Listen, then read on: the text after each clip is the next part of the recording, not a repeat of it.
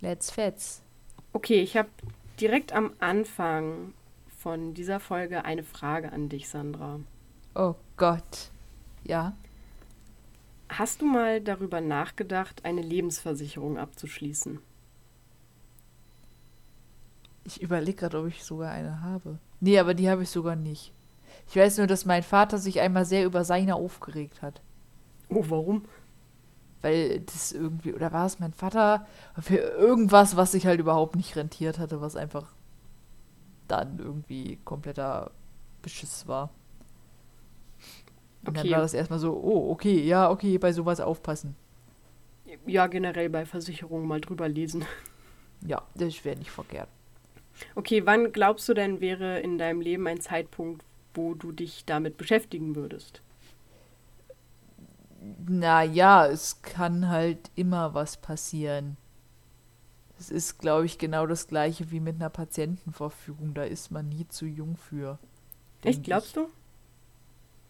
Ich sehe da einen großen Unterschied, um ehrlich zu sein. Ja, ja naja, aber es guck ist mal, halt eine, eine Patientenverfügung betrifft ja mich direkt. Mhm. Bei einer mhm. Lebensversicherung geht es ja nicht darum, dass es mir gut geht, denn obviously ja. bin ich tot, sondern eher ja, ja. den Leuten, die ich zurücklasse. Aber ich weiß nicht, ich weiß nicht, ob man da einen Zeitpunkt festmachen kann. Also es ist halt spätestens, also würde ich sagen, spätestens, wenn es äh, mit Familienplanung losgeht, aber eigentlich. Genau, das habe ich nämlich auch gedacht. Ja. Weil ich mir dachte, für mich selber, wenn ich jetzt sterbe, ja mein Gott, so meine Eltern stehen im Leben, die brauchen jetzt auch nicht unbedingt Geld, wenn ich sterbe. Aber ich glaube, ab dem Zeitpunkt, wo ich wirklich Kinder hätte, wo ich dann sage, okay, wenn die schon ihre Mutter verlieren, sollen die zumindest finanziell erstmal abgesichert sein. Und ich weiß zum Beispiel, dass es bei meinen Eltern so war. Die haben mittlerweile beide keine Lebensversicherung mehr, die ist ausgelaufen. Aber die hatten das damals so gemacht, als die sich das Haus gekauft haben, dass die quasi sich beide versichert haben, sodass in dem Fall, wenn einer von beiden stirbt, der andere so viel Geld bekommt, dass er mit einem Schlag das komplette Haus abbezahlen kann. Ah, das ist, das ist clever. Ja, meine Eltern sind ziemlich smart. und mittlerweile ist das Haus halt abbezahlt. Mhm. Und dadurch ist dann auch die Lebensversicherung hinfällig. Aber ähm, die wollten halt auf keinen Fall, also ich meine, als wir das Haus gekauft haben, waren ja mein Bruder und ich äh, sieben und fünf. Und die wollten halt auf jeden Fall vermeiden, dass ne, du verlierst schon deinen Partner und dann hast du noch zwei kleine Kinder und dann hast du ein Haus, was du nicht halten kannst ja. und dann musst du wieder umziehen. Das heißt, die Kinder werden auch noch aus ihrem normalen Lebensumfeld gerissen und ne, hin und her und pipapo und hast du nicht alles. Ähm, deswegen fand ich die Überlegung ganz gut und ähm, ich glaube, dass ich ja, sowas in die Richtung mir dann halt auch Gedanken machen würde, wenn das halt wirklich an einem Punkt ist, wo ich sage, okay, wenn ich sterbe, möchte ich, dass meine Familie finanziell abgesichert ist. Wenn ich jetzt eh so krass viel verdiene, dass ich super viele Reserven habe oder weiß, mein, mein Mann verdient so krass viel, dass selbst in dem Fall, dass ich sterbe, da nichts passiert, ne, mein Gott, okay, dann muss man das jetzt nicht unbedingt machen. Aber ich glaube, auch für die eigene Sicherheit oder für das eigene Sicherheitsgefühl ist es nicht falsch. Und klar, die Leute beschäftigen sich immer super ungern mit dem Tod, weil das gerade in Deutschland und auch, ich glaube, sogar europaweit irgendwie ein, ja, so eine Art Tabuthema ist oder will man nicht drüber reden, weil das ist voll der Stimmungskiller. So genau wie mit, äh, weiß ich nicht, psychischen Krankheiten, Geschlechtskrankheiten und hin und her, wo du da halt nicht so drüber reden möchtest. Aber man, man muss es ja nicht mit, mit jedem bequatschen, den man jetzt beim Bäcker trifft, aber ich glaube, so zumindest im äh, Familienkreis sollte man da sich irgendwann mal drüber Gedanken machen. Ja. Ja, also es gibt auch bestimmt genug Leute, die das gerne beim Bäcker quatschen. Oh ja. Ja, ähm, dann würde ich sagen, nachdem ich jetzt schon mal ein bisschen angeteasert habe, worum es wohl geht. Uh. Hm, worum geht es wohl? Hm. Um ein Burger King Sparabo. Verdammt, das war sehr nah dran. Nein, nicht mal ansatzweise. Ja, das habe ich mir gedacht. Aber bevor ich anfange, möchte ich natürlich allen lieben Menschen da draußen an den Empfangsgeräten Hallo sagen, mich kurz vorstellen. Mein Name ist Sophia und mit mir dabei ist die Sandra. Korrekt. Und zusammen yeah. sind wir Grabgeflüster. Das ist ein True Crime Podcast der Krempelkisten Corporation GmbH, KKG und so weiter. Das heißt, wenn ihr uns anschreiben wollt oder immer erfahren wollt, wann die nächste Folge rauskommt, schaut einfach mal bei unserem Instagram-Account Krempelkiste vorbei. Hier reden wir aber natürlich nicht über Instagram oder über Kisten. Nein, hier geht es um wahre Verbrechen rund um die Welt. Wir reden über grausame, interessante, aber auch abscheuliche Fälle, bei denen wir sowohl auf die TäterInnen und die Tat an sich eingehen, aber auch auf die Opfer und Hintergrundinformationen beleuchten, die man so vielleicht noch nicht gehört hat.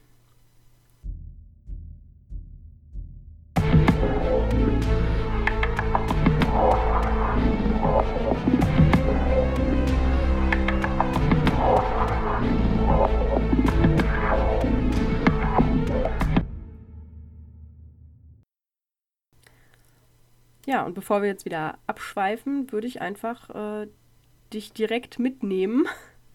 Ich bin sehr gespannt. Buntes Leben, Flocken treiben.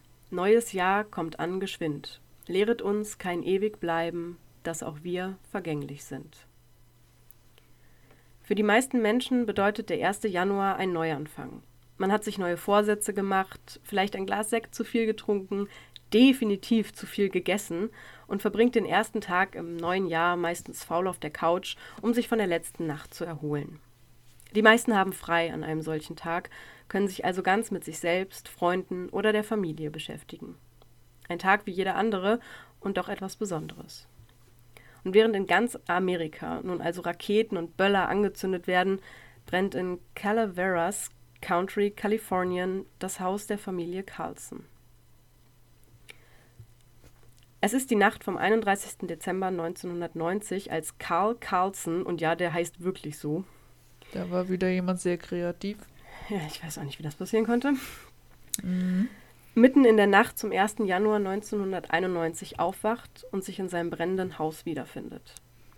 Instinktiv geht sein Blick direkt neben sich, doch die Seite des Bettes, wo sonst seine Frau äh, schläft, ist leer. Karl springt auf und rennt durch die Flammen. Wie durch ein Wunder schafft er es, die drei Kinder aus den Flammen zu retten, doch der Rückweg bleibt versperrt. Karl, die zwei Söhne und die Tochter müssen zuhören, wie ihre Mutter qualvoll im Badezimmer verbrennt. Nee. Karl lebt nun alleine mit den drei Kindern. Levi, der Älteste, ist gerade einmal sechs Jahre alt. Der Familienvater beschließt nur Tage später, den Hof, seine Familie und Freunde und alles zurückzulassen, was ihn oder die Kinder an die verstorbene Mutter erinnern können. Und so zieht die kleine Familie nach Seneca Falls, das ist in der Nähe von New York. Karl ist an einem Punkt in seinem Leben, wo er nicht mehr weiß, wie es weitergehen soll. Er hat seine Frau verloren, sein Zuhause, seinen Hof mit der kleinen Pferdezucht. Einfach alles, was er sich sein Leben lang aufgebaut hat, ist zu Asche geworden. Er ist nun alleinerziehender Vater, und es könnte nicht offensichtlicher sein, dass er mit dieser Aufgabe mehr als überfordert ist.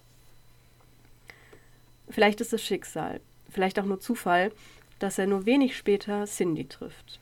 Die junge Frau ist Kellnerin und trifft Karl eines Abends in einer Bar. Von Anfang an ist Karl sehr offen, berichtet von seiner verstorbenen Frau und von der Situation, in der er gerade ist.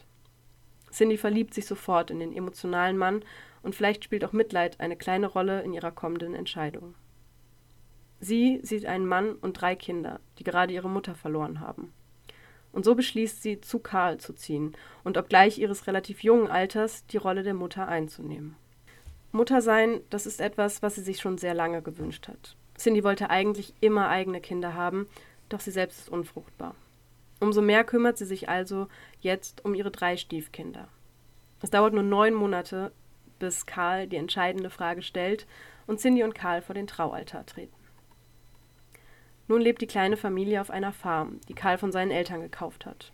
Und es läuft so gut, wie es eben für eine Patchwork-Familie laufen kann. Doch wirklich als Patchwork sehen sie sich nicht. Cindy liebt die drei Kinder, als wären es ihre eigene. Und dennoch kann sie ihr Glück kaum fassen, als sie nach vielen Jahren und vielen Arztbesuchen endlich einen positiven Schwangerschaftstest in den Händen hält. Alexander ist ihr erster leiblicher gemeinsamer Sohn und er kommt zur Welt doch obgleich Cindy ihn über alles liebt, so würde sie niemals auf die Idee kommen, ihre drei anderen Kinder nun anders zu behandeln. Mann, Frau und vier gemeinsame Kinder. So ist es und so wird es bleiben. Daran hat sie keinen Zweifel. Doch mit der Zeit werden die Kinder größer und so auch die Probleme. Gerade Levi, der älteste Sohn, gerät immer öfter in Streitigkeiten mit seinem Vater. Vor allem der Vorwurf, Karl sei schuld an dem Tod der Mutter, weil er sie nicht gerettet hat, trifft den Mann jedes Mal tief ins Mark.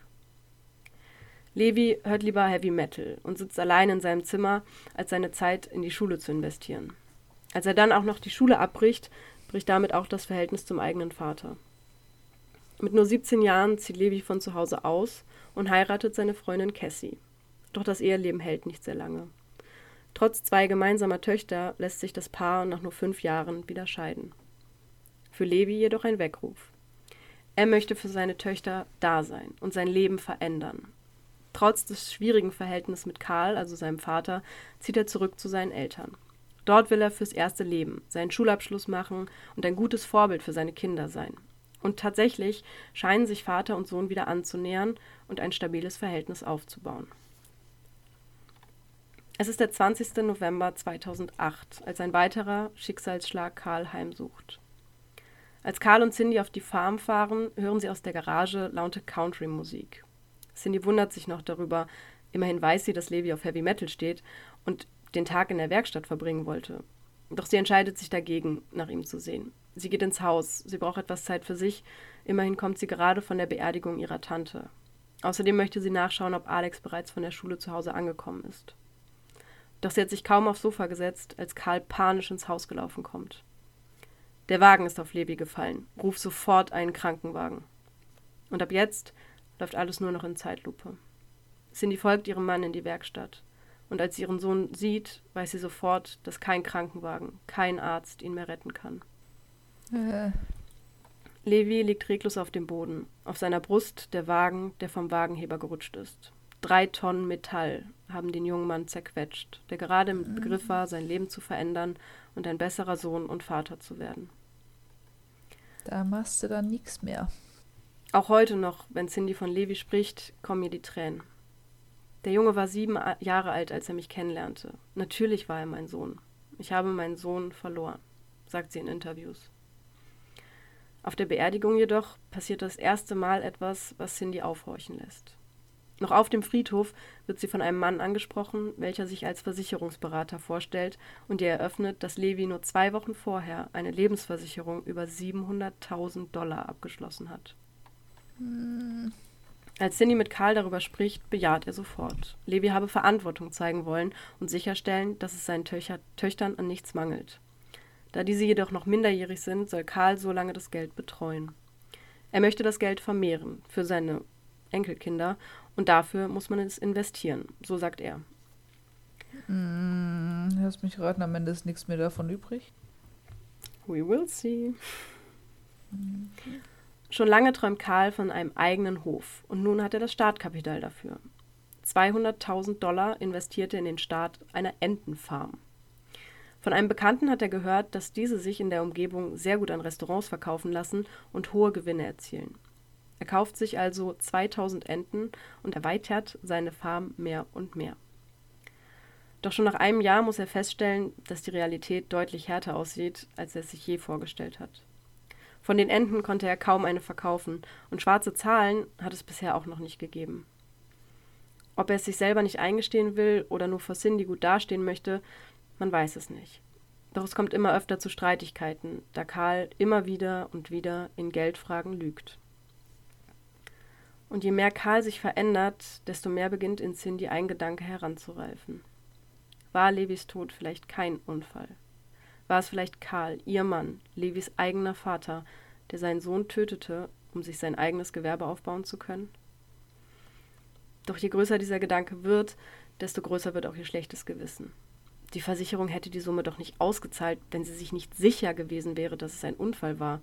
Und überhaupt, wie könnte ein Vater sein eigenes Kind töten? Und doch, es lässt ihr keine Ruhe. So beschließt sie, sich einen Privatdetektiv zu holen, um die Zweifel endgültig aus dem Le Weg zu räumen.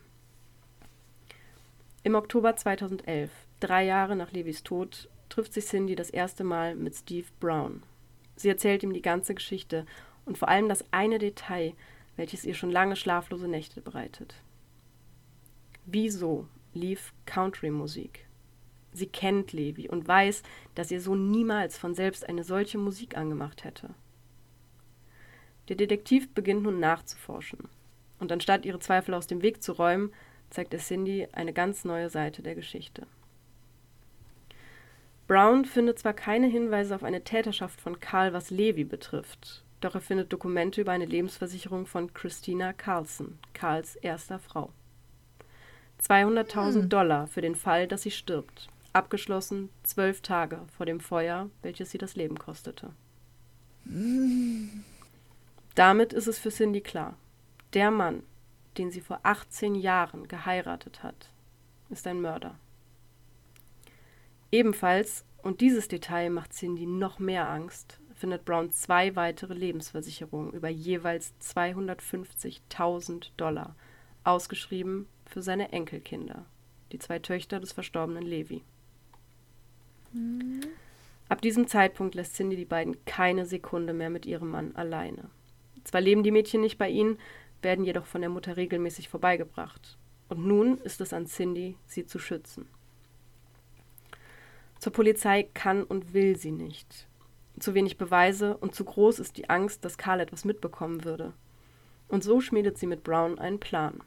Er soll sich mit Karl anfreunden und so mehr über ihn herausfinden und Beweise sammeln, die ihn vor Gericht bringen können.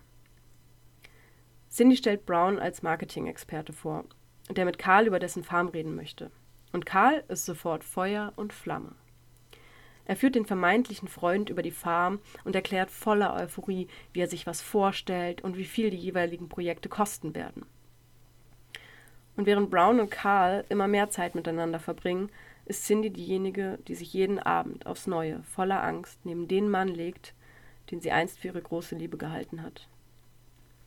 Ein halbes Jahr hält sie diese Fassade aufrecht, doch im April 2012 zieht sie mit Alex aus und bezieht ein Hotel, etwa 60 Kilometer von der Farm entfernt. Es sei erstmal nur eine Trennung auf Zeit, erklärt sie Karl, aus Angst, was passieren würde, wenn sie sich ganz trennt. Ohne Cindy stürzt nicht nur Karl, sondern auch die Farm in totales Chaos. Es dauert nicht lange, bis sich der Müll stapelt und tausende Enten elendig verhungern. Teilweise mhm. werden die Kadaver von Karl verbrannt, doch viele lässt er einfach an Ort und Stelle liegen. Das, das, das stinkt doch. Ja, also die, ähm, da werden, ich spoiler jetzt mal ein bisschen, aber da werden später auch noch ganz viele ähm, Polizisten und sowas hinkommen, die auch alle komplett schockiert sind von dem Zustand dieser Farm, weil es wohl ganz, ganz furchtbar aussah. Also es ist wirklich ein riesiges Gelände mit, mit Tausenden an Tieren gewesen, die halt einfach verhungert sind, weil Karl sich das Geld für das äh. Essen nicht mehr leisten konnte. ja. ja.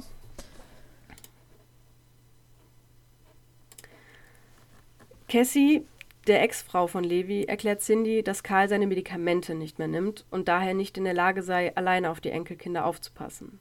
Dieser äußert nämlich verstärkt den Wunsch, die beiden mal eine Weile für sich zu haben. Doch das, und das weiß Cindy, muss sie um jeden Preis verhindern. Und nun taucht das erste Mal die Polizei auf. Sie bittet Cindy aufs Revier, wo ihr von John Clare erklärt wird, dass es einen anonymen Tipp gab. Es geht erneut um den Tod von Karls erster Frau. Hier häufen sich nämlich langsam die Fragen, ob es sich nicht um einen Unfall, sondern um Brandstiftung und Versicherungsbetrug gehandelt habe. Zum einen geht es um die 200.000 Dollar für den Tod von Christina, zum anderen um die 115.000 Dollar für die Scheune und die Rassepferde, die bei dem Brand ihr Leben ließen.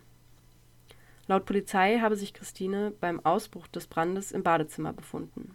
Dieses hatte zwar ein Fenster, doch dies war nur Tage vorher von Karl selbst mit Sperrholz vernagelt worden, weil es angeblich kaputt gewesen sei. Karl behauptet damals, er habe sie nicht retten können. Doch nur wenige Meter entfernt wurde eine Axt gefunden, mit der man das Holz mit Leichtigkeit hätte zerschlagen können. Ebenso kommen noch an die tausend andere Gegenstände in Frage, mit der man die Frau hätte befreien können. Und auch verwundert das Nachtatverhalten die Polizei. Noch vor der Beerdigung war Karl mit den Kindern weggezogen hatte weder für die Beerdigung gezahlt, noch nicht einmal für einen Grabstein. Finde ich aber interessant, dass sie dann jetzt damit kommen, nach ich kann es ja auch 20 Jahren. Ja, ja, wirklich. Also es hat ewig gedauert. Ich weiß nicht, wieso die damals einfach gesagt haben, ja, okay, passt schon hier, hast du dein Geld. Ja. Genau, also für all die Kosten der Beerdigung hatte die Familie von Christine aufkommen müssen, die Karl seitdem auch nicht mehr gesehen haben. Doch auch bei Levis Unfall, wie es ja offiziell noch heißt, hat die Polizei neue Erkenntnisse. Levi hatte Zeit seines Lebens starke Kehlkopfkrämpfe gehabt. Mit einer solchen Krankheit hätte ihn keine Versicherung der Welt für eine solche Summe versichert. Wahrscheinlich gar nicht versichert. Weil es halt jederzeit passieren kann, dass er einfach aufhört zu atmen. Mhm. Ja, und Versicherungen sind ja nicht dafür da, damit wir uns alle beruhigen, sondern um selber Geld zu verdienen. Mhm. Da muss ich jetzt mal allen Leuten die Illusion nehmen. Jetzt ist es mit Versicherungen aber so. Ich denke mal, die meisten kennen sich da nicht so doll aus. Deswegen erkläre ich das kurz. Also den Ablauf, den, der damals stattgefunden hat. Mhm. Levi und Karl gingen zu dem Versicherungsvertreter und schlossen dort die Versicherung ab. Levi selbst soll dabei sogar eher zögerlich agiert haben, doch Karl habe ihn sehr bedrängt und erklärt, er müsse an seine Kinder denken. Den ersten Versicherungsbetrag habe Karl noch an Ort und Stelle selber bezahlt. Und ab dem Moment, wo der erste Betrag eingezahlt wird, gilt der Versicherungsschutz. Es gibt da noch eine ärztliche Untersuchung, die war auch angesetzt worden. Und danach hätte die Versicherung den Vertrag kündigen können. Aber er ist vorher gestorben? Einen Tag vor diesem Termin verstarb Levi. Ja. Ah. Aber auch das alles sind halt nur Indizien. Die würden vor Gericht nicht standhalten. Und daher, sagt die Polizei, brauchen sie ein Geständnis von Karl selbst. Und hier kommt Cindy ins Spiel. Sie kauft sich nun auf eigene Faust ein Diktiergerät und ruft ihren noch Ehemann an. Unter dem Vorwand, ein klärendes Gespräch zu haben, lockt sie ihn in ein Café. Am 13. August 2012 erklärt Cindy, dass sie zurück zu Karl kommen würde. Aber das könnte sie nur, wenn die Lügen endlich aufhören und Karl endlich die Wahrheit sagt. Und Karl, der tatsächlich diese Ehe um jeden Preis retten möchte, willigt ein. Kannst du denn mit einem Mörder leben? will er wissen. Und Cindy reagiert verständnisvoll. Sie wüsste, dass Karl kein schlechter Mensch ist, dass er das alles nur für sie getan hat, um ihr ein gutes Leben zu ermöglichen. Sie wolle nur wissen, ob Levi gelitten hat. Und dies verneint Karl. Er sei sofort tot gewesen. Und ich finde das so stark von dieser Frau. Wenn mhm. du dir mhm. überlegst, du sitzt da vor dem Mann, den du geheiratet hast, mit dem du wahrscheinlich mit die glücklichsten und auch die meisten Jahre deines Lebens verbracht hast und du weißt, der hat deinen Sohn getötet, der hat seine Ex-Frau wahrscheinlich auch getötet. Er würde eventuell auch für, dich oder deinen Enkel töten. Und zwar für Geld. Einfach nur für ja. Geld. Also nicht, dass es gute Gründe dafür gibt, aber ich finde, Geld ist so ein schäbiger Grund. Und ja. dann sitzt du da und er erklärt dir, dass er, dass er deinen Sohn getötet hat. Und du musst dann noch die sein, die sagt, hey, ich weiß doch, du hast das gar nicht so gemeint. Du hast das ja mhm. nur für mhm. mich getan. Also sie wusste auch genau, welche Knöpfe sie drücken muss. Sie wusste genau, mhm. dass, dass Karl jemand ist, der, der stark sein möchte, der mutig sein möchte, der halt der Mann sein möchte. Und sie wusste, sie kriegt ihn dazu, wenn sie halt diese Schiene fährt, dieses, du hast das ja nur für mich gemacht, du bist ja gar nicht böse, sondern ja. du bist ja nur fürsorglich. Also ich, ich, ich fand es allein schon, was, ja, was heißt stark, aber dieses so, wenn du den, den begründeten Verdacht hegst, dass dein Mann eventuell deinen Sohn getötet hat, dann quasi noch mit dem zusammenzuleben für ein, wie lang, halbes Jahr? Ja, ein knappes halbes Jahr war das. Ja. Das finde ich ja schon, schon, schon auch ja. krass.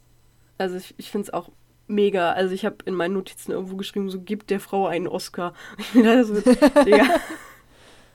Es ist einfach, es ist so unvorstellbar. Wenn ich mir mhm. überlege, so an, wenn du so zurückdenkst und irgendwann hatte das ja jeder mal, dass du so ein unangenehmes Gespräch mit, mit einem Partner oder Ex-Partner oder was auch immer führen möchtest. Du bist ja sowieso schon total nervös und, und alles ist so unangenehm und du weißt nicht, was du sagen sollst und wie du gucken sollst. Und das Gespräch mal tausend. Das hatte Cindy mit einem Mann, von dem du ausgehen kannst, dass er sie vielleicht auch tötet.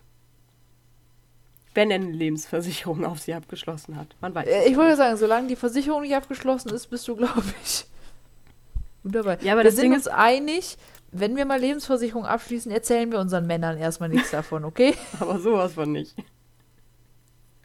Ich habe das auch, ähm, ich habe heute mit meinem Bruder darüber gesprochen und äh, habe ihn halt auch gefragt, so, hey, würdest du eine Lebensversicherung abschließen, wenn du irgendwann mal Kinder hast? Und er meinte, ja, wenn meine Frau das will. Ich so, ey, auf gar keinen Fall, wenn deine Frau das will, mach das nicht. Wenn die so ankommt, so, Schatz, übrigens, möchtest du eine Lebensversicherung abschließen? Nee, nee, mach ruhig eine Million. Ach, übrigens, ich wollte ein Entenbusiness starten. Dann lauf. Ja. So, ich weiß, seitdem jedes Mal, wenn ich Enten höre, also seit ich über diesen Fall angefangen habe zu recherchieren, ich bin total, ich habe so direkt so Flashbacks, wenn ich irgendwas von Enten höre. Ente. Ach, ganz schlimm. Mhm. Okay, gut. Kommen wir zurück zu diesem unfassbar unangenehmen Gespräch zwischen Karl und Cindy. Wobei, was ich auch noch dazu sagen wollte, ähm, ich finde es irgendwo auch trotzdem beeindruckend, dass Karl ja tatsächlich sehr an ihr hängt. Ja. Also er hätte das ja alles nicht machen müssen. So, er hätte ja auch einfach sagen können, ja, dann verpiss dich halt.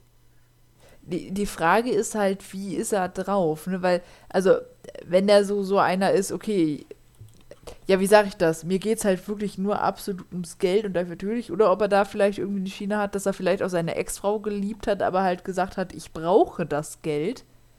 Ja. Es macht es Also- nicht besser, aber. Äh, nee, gar nicht. Also es ist auch tatsächlich. Ähm ja, nee, da, da komme ich später mal zu. Komme ich später zu. So, also. Cindy hat jetzt tatsächlich das Geständnis. Sie hat den Beweis, der Karl hinter Gitter bringen wird. Und damit hat sie für sich ein freies und sicheres Leben. Doch bei der Polizei folgt der Schock. Denn die Aufnahme ist nicht verwertbar.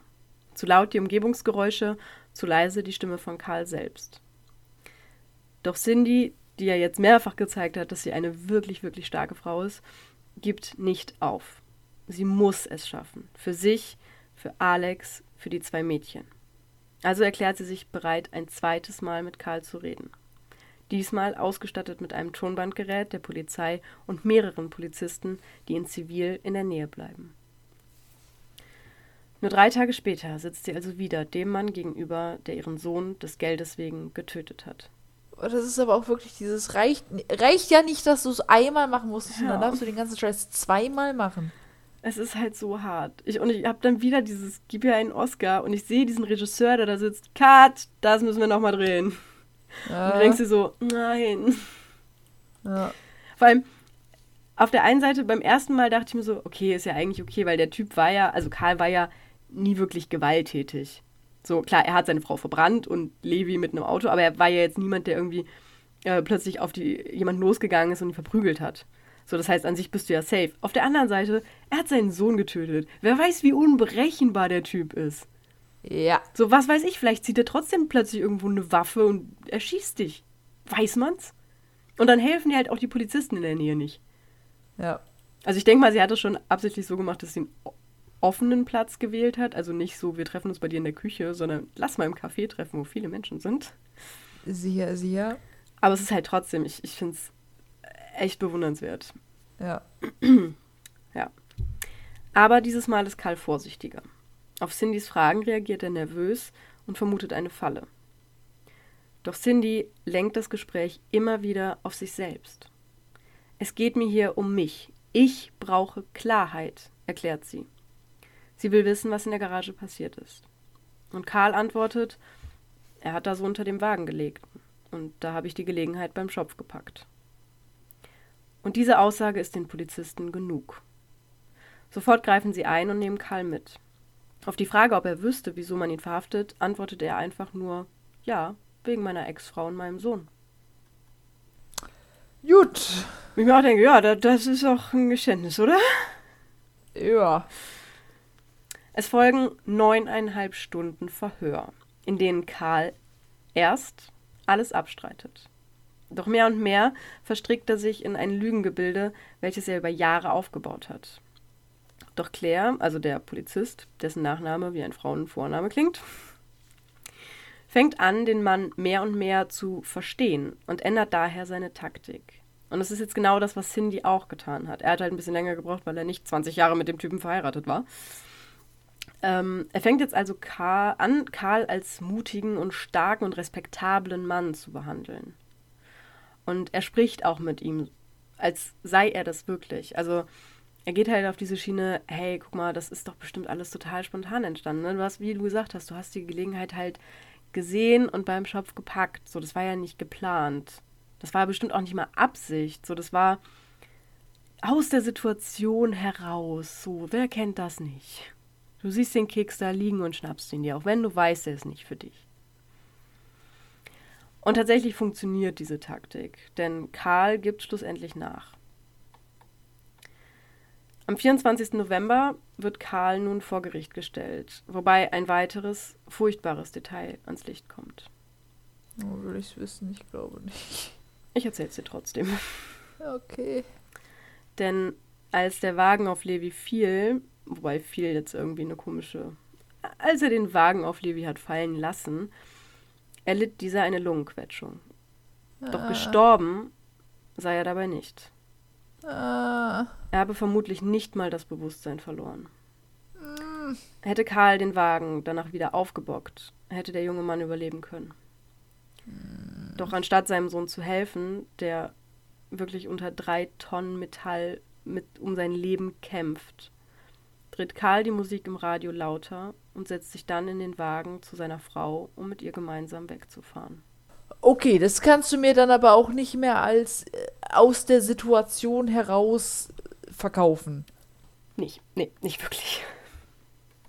So, Karl wird tatsächlich wegen unterlassener Hilfeleistung angeklagt. Nicht wegen Mord? Ich hab's, to be honest, auch nicht so ganz verstanden. Ich weiß nicht, ob sie ihm nicht nachweisen konnten, dass er den Wagen runtergeworfen hat. Oder ist das vielleicht, dass du quasi. Ja, gut, im Prinzip hat er ihn ja dadurch getötet. Oder das, das. Naja, also im Endeffekt, vielleicht konnte man ihm einfach nicht nachweisen, dass er aktiv dieses Ding weggeploppt hat, diesen Wagenheber. Ja. So, das heißt, das war vielleicht sogar noch ein Unfall. Ich glaube es nicht. Aber man muss das ja vor Gericht so bezeugen können. So, aber er hat ihm definitiv nicht geholfen. Und, und das finde ich in den USA tatsächlich ziemlich cool, unterlassene Hilfeleistung zählt als Totschlag.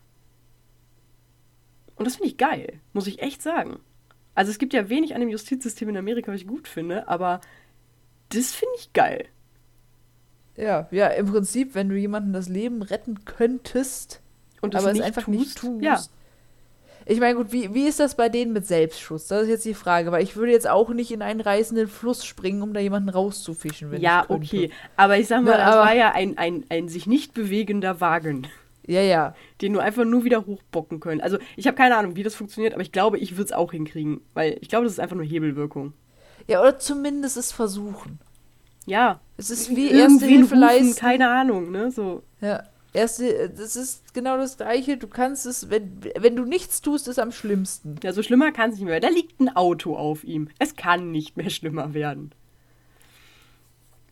Naja, im Endeffekt wird er tatsächlich dann auch wegen Totschlag ähm, verurteilt und mit 15 Jahren bis lebenslänglich bestraft. Wegen des dieses von Versicherungsbetruges. bis super. Ja, ich 15 hab's auch- bis Ich hab's lebenslänglich. halt auch nicht verstanden, aber es stand halt so da drin. Und ich habe so, was ist das jetzt? Heißt das jetzt, er muss mindestens 15 Jahre und danach eventuell länger? Keine Ahnung. Das ist genauso wie wenn die, wenn die ankommen mit äh, mehrfach lebenslänglich. Ja, ich mir ja. denke, hä? Das ist so Kindergarten, ne? Und weil du voll Ja. doof bist, kriegst du noch mal 300 Jahre. Ja, Ja. danke. You're welcome. Naja, aber wegen Versicherungsbetruges wird er tatsächlich nicht mehr angeklagt. Okay. Und das erkläre ich dir jetzt auch warum. Denn später erklärt Karl, er sei unschuldig gewesen. Er habe jedoch einen Deal angenommen, seinen Totschlag zuzugeben und dafür nicht wegen Versicherungsbetrug belangt zu werden. Wo ich mir denke, was ist das für ein behinderter Deal, wenn du tatsächlich unschuldig bist? Ich meine, jetzt mal im Ernst, du hast 15 Jahre bis lebenslänglich. Da kommen jetzt die paar Jahre für Versicherungsbetrug, die machen den Braten jetzt auch nicht fett. Ja, aber was wäre, wenn die Strafe für Versicherungsbetrug wesentlich höher wäre? Als lebenslänglich. Ja. Todesstrafe. Todesstrafe. Ja, da, absolut. Da sehe ich dich. Sie haben ein kleines Kind überfahren. Fünf Jahre. Was? Sie haben Versicherungsbetrug begangen. Er schießt ihn an die Mauer mit ihm. Das würde ich denen zutrauen. Die Versicherung kriegt ja kein, kein, kein Geld durch den einen, der überfahren wurde, aber von der Versicherung wurde ihm ganz schön viel Geld abgezogen. Das erinnert mich an, an diesen schönen äh, Holmes. Wo die Polizei ja im Endeffekt auch so, ah, du hast 20 Leute ermordet. Ja, we don't care. Warte. Ja, Und die Versicherung so, wait a minute. ja. Okay. So, und jetzt müsste man ja meinen, jetzt ist ja eigentlich alles okay, ne? Hm, Ich, spüre deine Unsicherheit. Ja, es ist halt so, ne, wie, wie man es nimmt. Ja, okay, also die Situation ist, Karl ist im Gefängnis. Er ist auch immer noch im Gefängnis. Er ist mittlerweile auch so alt, dass er dich nicht mehr kriegen würde. ich weiß, dass dir das wichtig ist. Das ist mir sehr wichtig. Nee, also ganz ehrlich, ich habe Bilder von ihm gesehen. Ja, es ist halt, as always, ne? Es ist halt ein alter Mann in einem orangenen Anzug. Ja. So. Könnte jetzt auch der Opa von nebenan sein. Mit einem fatalen Modegeschmack. Ja, nur das haben alte Leute ja häufig. Nee, aber ähm, was jetzt tatsächlich noch relativ wichtig ist, ähm, was ich deswegen auch gerne äh, erwähne, ähm, er ist ja jetzt verurteilt worden an dem ja, Mord, Totschlag, wie auch immer wir es nennen wollen, von Levi. Aber er hat ja immer noch zwei Kinder, die jetzt sicher sind, dass er ihre Mutter getötet hat. Ist, äh, das wollte ich auch noch fragen, ist das auch äh, verhandelt worden? Darum haben die? Kinder gekämpft, weil die halt gesagt haben, wir wollen einfach, dass, dass unsere Mutter Gerechtigkeit widerfahren wird. Weil er hat sie verbrennen lassen, was halt auch einer der grausamsten Tode überhaupt ist. Ja. Wobei sie ist wahrscheinlich an einer Rauchvergiftung gestorben. Es ist nicht besser. So, also sie, es ist halt wirklich nicht besser. Nee. So, Und auch mit drüber verhandeln. Rauchvergiftung kriegst du das, glaube ich, doch auch erstmal mit, wenn du brennst. Ja, auch generell so. Also ich meine, mal abseits davon, dass sie in einem Todeskampf war, äh, sie wusste vielleicht auch gerade nicht, wo, wo sind meine Kinder. So, das stelle ich mir noch viel schlimmer vor. So dieses Ich sterbe gerade, okay. Aber als, als Mutter, diesen Mutterinstinkt, dieses Ich habe drei Kinder und mein Haus brennt und ich kann denen nicht helfen. Ich glaube, das war in der Situation viel schlimmer. Ja. So, das finde ich halt so grausam daran, wenn man sich. Ich will da gar nicht so mit drüber. Naja, gut. So. Also, es dauert acht Jahre, bis Karl Carlson für den Mord an Christina ähm, verurteilt wird. Und er wird tatsächlich verurteilt mit lebenslang ohne Aussicht auf Bewährung. Also, er wird den Rest seines Lebens im Knast verbringen. Gut. Genau, das finde ich ein, ein, ähm, einen schönen Abschluss einigermaßen. Ähm, so, und jetzt habe ich noch so ein paar, paar Side-Informationen, ähm, die ich bewusst weggelassen habe, um einen dramaturgischen Effekt zu erzielen. Okay. Ja, ich mir gedacht, es wäre ja langweilig, wenn man von Anfang an direkt weiß, was passiert. Was passiert ist. Ich wollte jetzt keinen Mhm. Hollywood-Film drehen, wo man immer schon weiß, wer am Ende mit wem zusammenkommt. Mhm. Nein, es, es gibt ähm, verschiedene Aussagen von den zwei verbliebenen Kindern von Karl, wie die Kindheit tatsächlich ausgesehen hat. Okay. Denn für Cindy war es ein immer sehr harmonisches Leben. Also sie hat es als sehr harmonisch empfunden. Das Problem war nur, dass sobald sie das Haus verlassen hat, diese gesamte Harmonie quasi mit wegging. Ah. Also, Also sie Karl- war quasi die Harmonie. Richtig, also Karl wird generell ähm, im Nachhinein von, ähm, auch zum Beispiel von den Freunden und Familien und von, von äh, seiner ersten Frau ähm, als sehr, sehr, ich sage einfach schlechter Mensch beschrieben.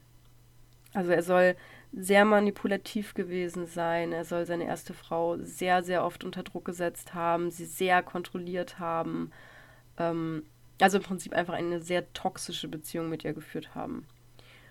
Und auch zu den Kindern war er sehr häufig gewalttätig, gerade zu dem ersten, zu Levi. Ähm, es gibt da ein Zitat von, von einem, einem Kind, was sagte, You name it, it was used as a weapon against my brother. Also Mhm. Solange es einen Namen hat, solange du es benennen kannst, wurde es eingesetzt, um meinem Bruder weh zu tun, sag ich jetzt mal. Oder wurde es als Waffe gegen meinen Bruder Mhm. eingesetzt. Also er hat wirklich mit, mit allem, was er im Haushalt oder auf dem Grundstück finden konnte, hat er dieses Kind geschlagen, äh, wann immer es ihm gepasst hat, ähm, wann immer er der Meinung war, dass er da jetzt das Recht zu hat.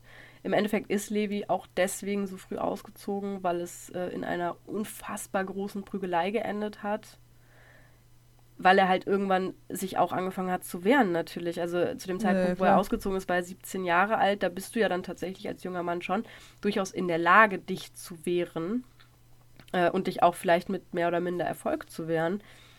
Und das hat halt zu diesem großen Bruch geführt im Endeffekt, dass halt die ganze Kindheit von Levi einfach durchgehend scheiße war. Weil du hast mit, mit sechs Jahren verlierst du deine Mutter und am Anfang äh, klingt das so hart, wenn man, wenn man sagt, das Kind wirft dem Vater vor, Schuld an dem Tod der Mutter zu sein. Ich weiß nicht, ob du die gleichen Gedanken hattest, wie ich, als ich damals über den Fall recherchiert habe. Ähm, wie, wie grausam das sein muss. Du hast deine Frau verloren, weil du sie nicht retten konntest und jetzt hassen deine Kinder dich dafür, obwohl du dich ja selber dafür hast. Ja. Also ich weiß nicht, ob du zu dem Zeitpunkt schon wusstest, dass er schuld daran war ich sag mal so, also als das mit der Frau war, war es erstmal so ein Ja, okay. Wobei ich sagen muss, ich hatte da die Frage über die Lebensversicherung am Anfang schon so ein bisschen wieder beiseite geschoben. Von daher war das so ein Okay, ich guck, was passiert. Aber als dann der Sohn gestorben ist, war das schon so ein Ja, wäre schon naheliegend.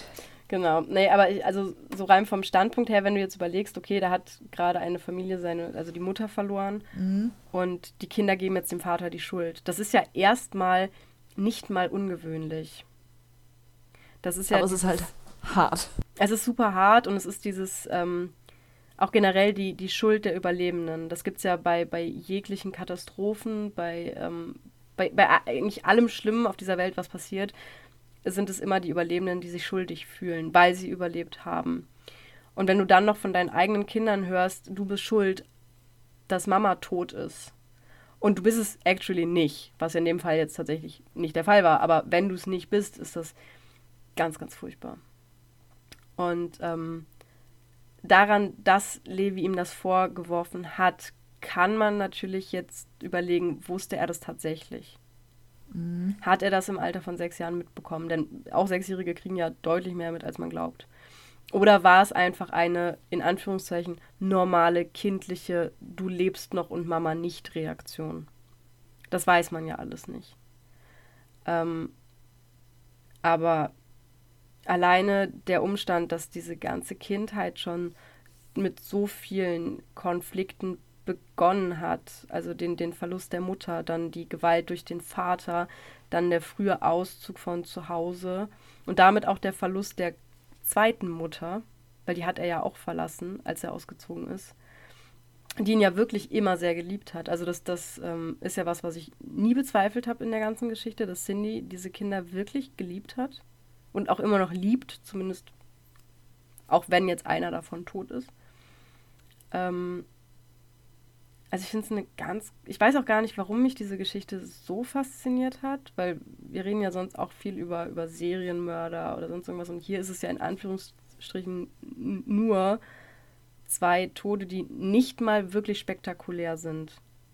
Ja, aber ich glaube, das ist einfach so ein, dieses, dieses Familien. Genau, ja. Das, das ist halt so das, was, was mich so fa fa fasziniert. Also nicht fasziniert, das, ist, das hat immer so einen ganz gruseligen Unterton, finde ich. Aber mein Gott, ihr hört hier True Crime. So. Blame yourself. Was erwartet ihr?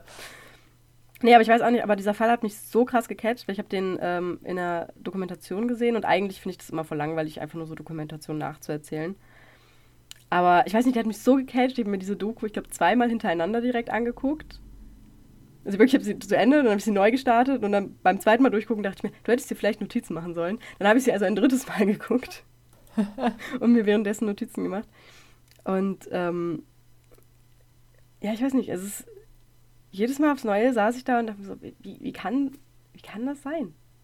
Und dann habe ich mir Gedanken darüber gemacht, wie, wie viel ist ein Leben wert? So, für wie viel würde ich zum Beispiel mich versichern lassen? Mm, und ab welcher Summe hätte ich ab dann Sache. Angst, dass die Leute um mich herum mich töten? Ja. Also das sind dann so Gedanken, die in meinen Kopf kommen, ich denke, das ist eigentlich total bescheuert. Mhm. So, wenn ich jetzt sage, okay, ich lasse mich jetzt für eine Million versichern, müsste ich dann Angst haben, dass mein Bruder mich umbringt? Who knows? Ich kann ihn nicht das einschätzen. Ist so, das ist halt so, an sich würde man jetzt sagen, ach komm, in meinem Umkreis eh nicht. Ne? Man hat sich ja lieben alles. Und dann, aber ich meine, die waren verheiratet. Die waren 20 Jahre verheiratet. Da rechnest du dann ja auch nicht mit, dass das überhaupt möglich wäre. Nein. Das, ich finde das so krass, wie du, wie du 20 Jahre. Und du musst ja dann auch dein ganzes Leben hinterfragen. So, wenn das wenigstens, wenn er wenigstens seine erste Frau nicht getötet hätte.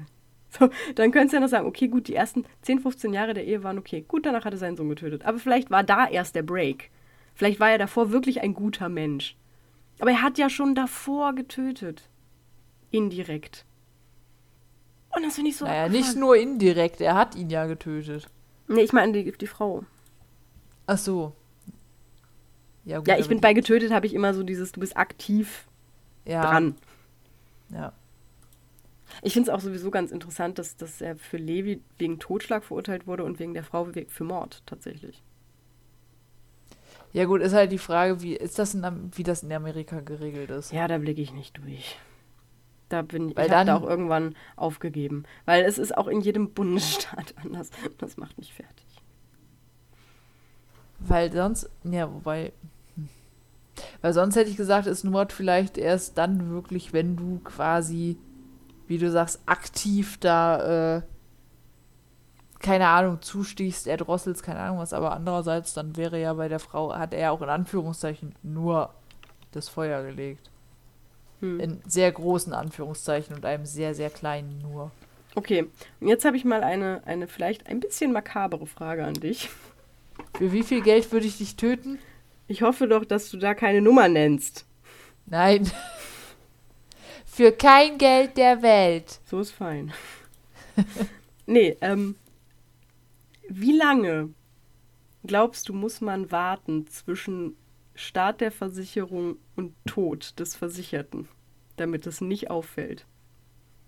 Oh. Weil das hat mich interessiert.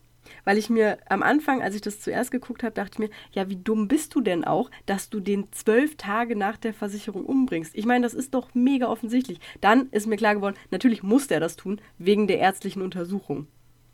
Äh. Und wahrscheinlich, weil er sich dachte, ey, bei meiner Frau hat das so gut funktioniert, warum warten? Ja.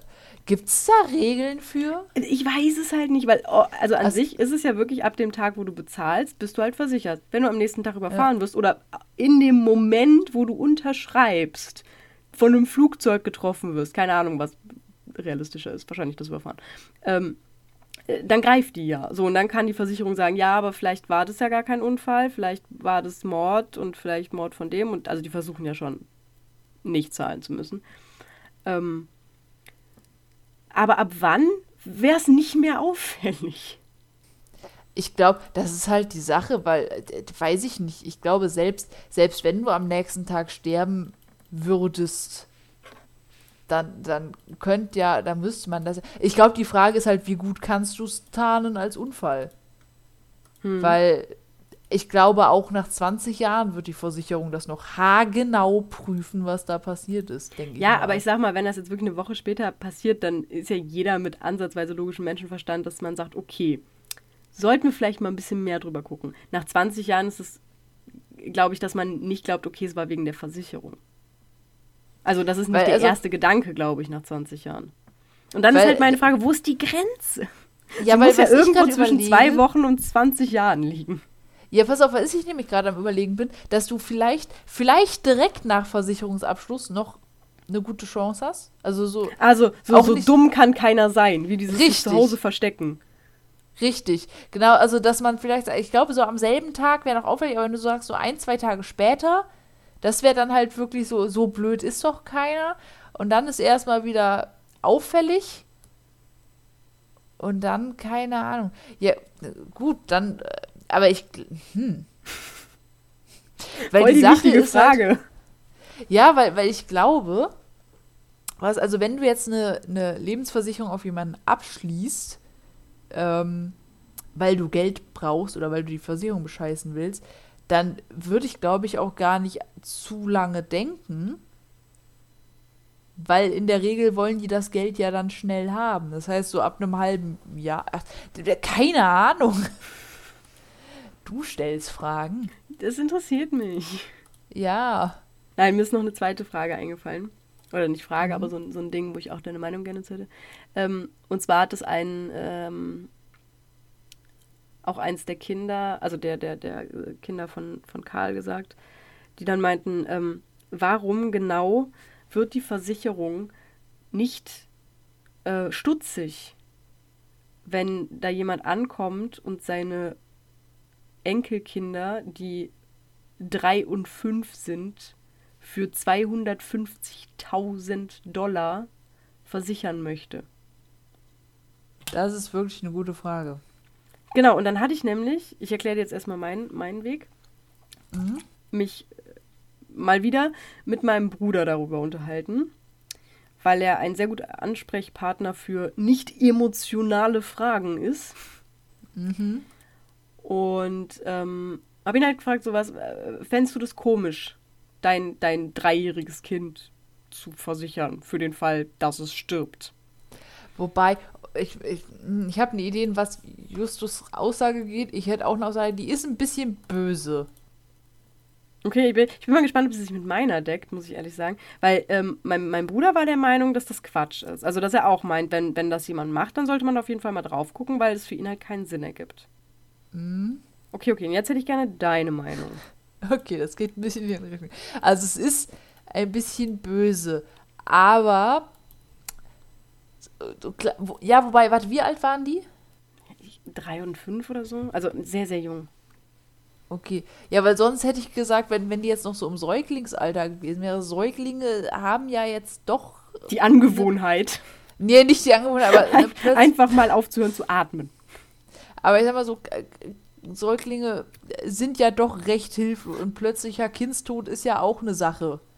Ja, aber ich glaube, da versichert dann auch keiner. Weiß ich Das nicht. kommt ja auch noch mit dazu. Also das Ding ist, wenn du irgendwie eine Chance hast, dass dein Tod relativ wahrscheinlich ist, versichert dich keiner dagegen. Ja, das ist Das ist wahr. ja wie in Deutschland, diese ganzen Leute hier in NRW gerade das Problem haben, dass die keine Versicherung mehr gegen Hochwasser finden. ja. Weil sich halt alle Versicherungen sagen, hä, nein. Hast du mal auf den Klimawandel geguckt? Pass auf, und jetzt müsstest du einfach eine Hochwasserversicherung gründen, weil du denkst, wir hatten jetzt schon eine Katastrophe, bis die wiederkommt. Ja. Ha! Ja. Also meine Idee war, und ich finde sie gut, muss ich mir ein bisschen auf die Schulter klopfen. Stell dir mal bitte vor. Stell dir doch mal vor jetzt. Mhm. Ich stelle mir vor. Genau, stell, stell dir mal vor, du hast jetzt einen Ehemann und zwei ganz, ganz süße Kinder. Und die sind jetzt, lass mich lügen, vier und sechs Jahre alt. Und du hast jetzt beide versichert.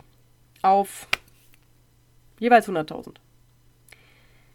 Nicht etwa, weil du insgeheim doch darauf hoffst, dass sie sterben, sondern einfach, weil du genau weißt, wenn mein Kind jetzt stirbt, möchte ich, dass sowohl ich als auch mein Partner in der Lage sind, ein Jahr nicht zur Arbeit zu müssen, sondern für unser zweites Kind da zu sein, für uns selber da zu sein und uns in der Zeit keine Gedanken machen zu müssen, können wir die Miete bezahlen, können wir unser Essen bezahlen, können wir die laufenden anderen Versicherungen bezahlen, sondern in der Zeit zu sagen, wir sind jetzt für unsere Familie, die, die noch da ist, da, um diesen Verlust zu verarbeiten. Sophia, Und das was ist ich- denn da bei dir los? Das Krass, ist, oder? Ich bin so verantwortungsbewusst. ich sollte Kinder kriegen. So, aber äh, nein, ich finde, ich finde, Da reden wir davon drüber. ich finde gerade in Amerika macht das voll Sinn, weil ich glaube in Deutschland hast du das relativ gut abgesichert. Also auch vom Staat her, wenn du sagst, okay, ich habe jetzt so einen Breakdown, ich kann jetzt nicht arbeiten. Ich glaube, ich weiß nicht genau, wie es in Amerika aussieht, aber ich würde es ihnen zutrauen, dass nur weil dein Kind gestorben ist und du jetzt nicht arbeiten gehen kannst, die dir nicht Geld hinterherwerfen werden. In Deutschland, glaube ich, passiert das.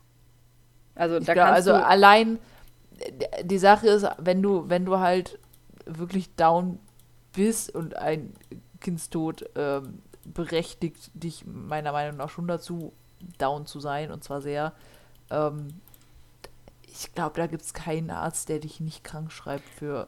Genau, das ist lange. nämlich das Ding. Und ähm, da haben wir halt in Deutschland einfach Glück, dass wir diese großartigen ähm, Arbeitsschutzgesetze haben, die dann halt auch meinen Arbeitgeber zwingen, mich zu behalten, auch wenn ich sechs Monate krankgeschrieben bin.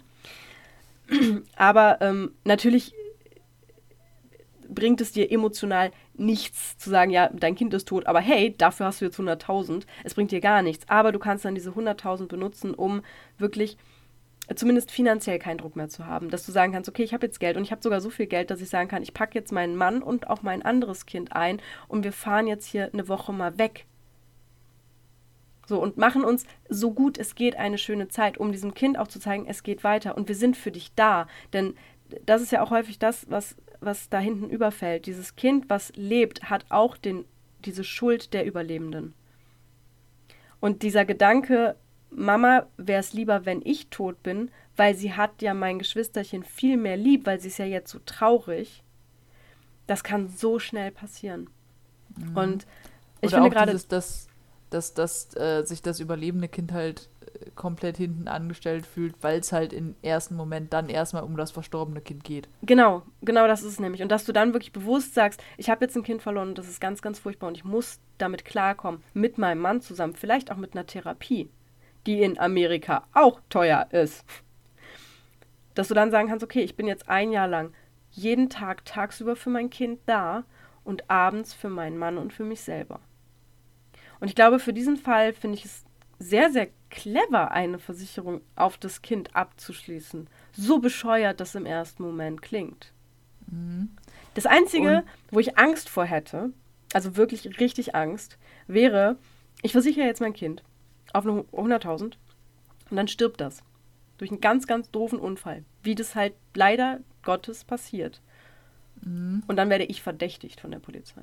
Mhm. Weil ich ja ein Motiv hätte. Davor hätte ich Angst. Muss ich ganz ehrlich sagen. Und vielleicht würde mich das sogar davon abhalten. Weil das, das wäre einfach das Furchtbarste, was passieren könnte. Ja, wenn du dann in der Situation noch quasi beschuldigt wirst. Ja. Ähm, da wäre ich komplett durch. Anderer Ansatz. So, so schön ich deine Idee und Vorstellung finde, und mir wünsche, dass das der einzige Grund wäre, warum man seine Kinder versichert. Eventuell hattest du aber auch einfach nur einen Versicherungsmakler, der dazu gedrängt wird, Versicherung abzuschließen, dem es einfach scheißegal war. Okay, ja. Das finde ich logischer. Aber ich finde deins wesentlich schöner. Ja, das stimmt. Es hat auch nochmal so einen moralischen Touch. So dieses Seid für eure Kinder da. Wow. So viel Kindstod. Das ist nicht gut für eine Folge. Naja, es sind, es sind ja jetzt keine Kinder in der Folge gestorben, aktiv. Ja, aber wir haben da jetzt sehr viel drüber geredet. Ja, das stimmt. Aber, ähm, nee, ich kann den Satz nicht beenden. ich, kann, ich kann ihn tatsächlich nicht wirklich beenden, ohne dass er mega weird klingt. Okay. Also lass es einfach. Ja, besser ist das. Aber weißt du, wer auch besser eine Lebensversicherung abgeschlossen hätte? Nee. Das Gut, war's. ich weiß auch nicht, wie er heißt. Nicht. Achso, ah, er hat gar keinen Namen. Das wusste ja. ich ja noch gar nicht. Es ist ein a brave young fellow. Also ein, ein mutiger, junger. Äh, was heißt Fellow? Nochmal. Ich kenne nur die Fellow, Fellowship of the Ring. Ja, ja, irgendwie sowas. Ein Kerl. Ah, also, ein Dude. Ein, ein, ein mutiger, junger Kerl.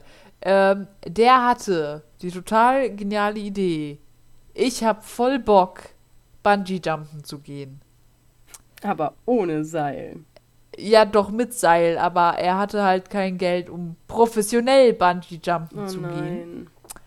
Und dann hat er sich halt, also er hat sich Bungee-Seile organisiert und die dann, was, was ich schon sehr mutig finde, ähm, mit, mit äh, hier Tape Nein. zusammengeklebt. Mit so Duck, Duck, Duck, Duct Tape? Duct Tape.